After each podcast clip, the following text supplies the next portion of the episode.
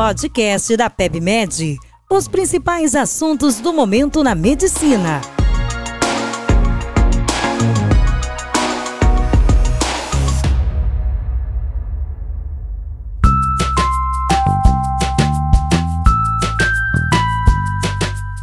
Olá a todos, eu sou Fábio Tucci e hoje vou falar um pouquinho com vocês sobre o estudo Together, um estudo tipo plataforma, randomizado, com vários braços, dentre eles o braço da fluvoxamina, que é um inibidor da recaptação de serotonina, um antidepressivo, é, que foi testado aí em pacientes com Covid-19 que tinham aí pelo menos um fator de risco para agravamento da doença com risco de internação. Tá? E um dos objetivos do estudo foi justamente avaliar né, o, o, grau, né, o nível é, de hospitalização, a taxa de hospitalização desses pacientes. Né? O que chamou a atenção é que nos resultados que foram divulgados na mídia hoje, né, teve-se a conclusão justamente de que o uso dessa medicação poderia reduzir o risco de hospitalização. Isso chamou aí um, uma grande atenção da mídia, né, de todas as pessoas que, que tiveram essa informação. Realmente é uma coisa que é, pode ter um impacto importante aí no curso né, da, da pandemia. Hoje a gente ainda tem aí é, é pessoas sendo internadas, né, a gente está em plena aí, é, em pleno curso da pandemia, então qualquer medicamento a despeito aí da, da vacinação que vem avançando aí é, no Brasil e no mundo, qualquer medicação, intervenção que venha prevenir ou diminuir o risco de hospitalizações, com certeza é uma medicação que é promissora. Né? Então teve essa, essa, essa questão. E aí a gente vai ver melhor um pouquinho, né, aí de uma forma mais crítica, como é que essa informação foi gerada e se realmente aí é, ela é relevante para aí quem sabe mudar a prática clínica, né? Então vamos lá, eu vou aqui compartilhar com vocês. Né? Essa aqui é a publicação, então publicação no Lancet, um estudo brasileiro. Vocês podem ver aqui né, é um estudo randomizado que foi avaliada que é fluvoxamina no risco de um cuidado emergencial ou hospitalização nesses pacientes com Covid-19. Né? E aí eu, eu, coloquei aqui como tema, né, ou como chamada, né, o antes só do que mal acompanhado. Né? E por que isso? Né? Justamente porque a gente vai ver aqui, quando a gente analisar aí o desfecho responsável aí por essa resposta clínica, ou melhor, a clínica, com o uso dessa medicação, a gente vai ver que foi utilizado aí ou foi às custas de um desfecho dito desfecho composto. Né? É, mas vamos lá, assim, primeiro aqui, dando uma passada rápida, né, esse estudo ele não tem aí nenhum problema maior em relação aí à, à validade metodológica. Então foi um estudo randomizado, a randomização foi feita de uma forma aí é, mascarada, ou seja, não houve aí a possibilidade de, de interferência na alocação dos participantes, né, pelos pelos é, investigadores. O estudo teve o cegamento adequado, tanto dos participantes quanto de quem acompanhava o paciente, enfim, quanto de quem é, fazia a avaliação dos desfechos. Houve aí é, uma, uma, análise por, por, intenção de tratamento, quer dizer, então isso aí é, na metodologia está descrito, é o como deve ser feito. Né? E foi um estudo que, enfim, teve aí é, uma interrupção ou a conclusão aí dos resultados já por benefício, justamente porque ele ultrapassou um um, um limiar pré-especificado aí de, de, de, superioridade, né? Enfim, chegando a essa conclusão aí de que o uso dessa medicação pode ser melhor do que o tratamento convencional apenas, né? Mas aí o que chama atenção, né, é justamente essa questão dos desfechos, né?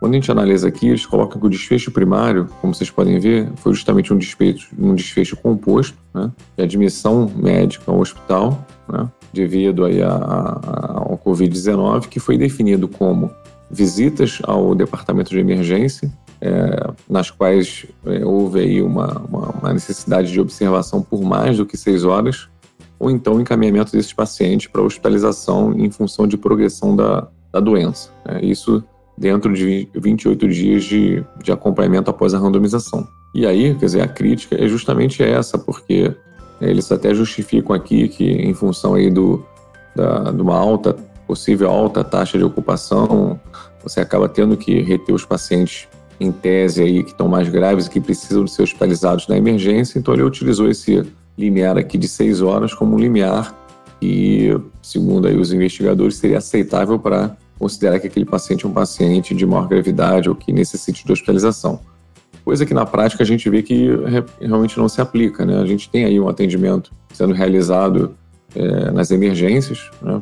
e a gente sabe que um paciente pode muito bem ficar durante seis horas né, no atendimento e não necessariamente esse paciente vai ser hospitalizado. Ele pode ter alta e, enfim, e voltar para casa sem, sem uma evidência maior de piora do, do, quadro e necessidade realmente de hospitalização mais prolongada. Né? Então, essa é a crítica do estudo. E por que a crítica é essa? Porque quando a gente vai ver aqui o resultado do, que eles apresentam, é por desfechos, já, aqui nessa tabela 3, a gente vê que o desfecho composto né, foi justamente a hospitalização ou o, atendimento ou a manutenção da emergência por mais que seis horas, né, por pelo menos seis horas. Esse desfecho composto aqui teve uma, uma diferença estatística né, no grupo tratado comparado ao grupo que não recebeu o medicamento, é um risco relativo aqui de 0,68, é, ou seja, uma redução de 30% ou 32%, né, variando aqui de 48 até de 12 até 48%, enfim, mas houve aí uma, uma significância.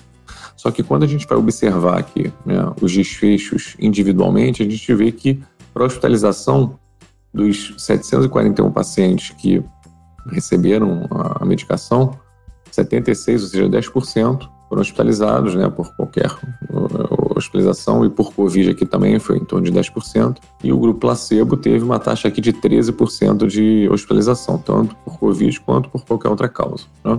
E aí a gente vê que essa diferença no desfecho ela foi puxada justamente por esse critério aqui, né, ou esse desfecho associado à hospitalização de permanência na emergência por pelo menos seis horas. Né? No grupo tratado aqui foi apenas 1% dos pacientes, enquanto que no grupo placebo, que não recebeu a medicação, foi 5% dos pacientes, o que culminou aqui nessa diferença estatística e que determinou essa diferença aqui no desfecho composto e a conclusão aí do estudo de que a fluvoxamina, né, esse é, antidepressivo, pode reduzir o, o risco né, de hospitalização, né, pelo critério aqui dos investigadores, esses pacientes que têm pelo menos um critério de gravidade para desenvolver aí uma piora do curso da Covid-19. Foram pacientes aí com um diagnóstico confirmado, um tempo curto aí de sintomas para receber o medicamento, né? E, enfim, mas que a gente tem essa crítica aí em relação justamente à interpretação é, desse resultado aí em relação a justamente o desfecho composto que foi utilizado. Né? Uma última consideração é que os participantes eles não é, poderiam ter sido vacinados. Né? E a gente sabe que hoje a boa parte da população já está sendo vacinada. Então, isso também pode ser uma limitação, inclusive, da aplicabilidade desses resultados, porque, enfim, a gente não sabe como é que se comportaria essa medicação numa população, eventualmente, que tenha esse alto risco para hospitalização ou para piora, mas que tenha sido é, efetivamente aí, é, vacinada. Né? Então, essa é outra limitação do estudo em relação à aplicabilidade. Então, mensagem é essa, né? A gente não deve estar aí considerando é, na análise do estudo apenas a questão da validade metodológica, se o estudo foi bem feito. A gente deve olhar também né, quais foram os desfechos que foram medidos, o quanto que eles são clinicamente relevantes. E no caso especificamente de desfechos compostos, é importante que esses desfechos tenham um grau de relevância clínica semelhante. E a crítica foi justamente essa, né? Não dá para considerar hospitalização sendo a mesma coisa que permanecer numa emergência por no mínimo seis horas em função do Covid-19. Né? É isso, espero que vocês tenham gostado. Aí, né, e vamos aí para próximas é, avaliações, análises de estudos aí na nossa coluna, no nosso canal aí de Medicina Baseada em Evidências. Um grande abraço para vocês, obrigado.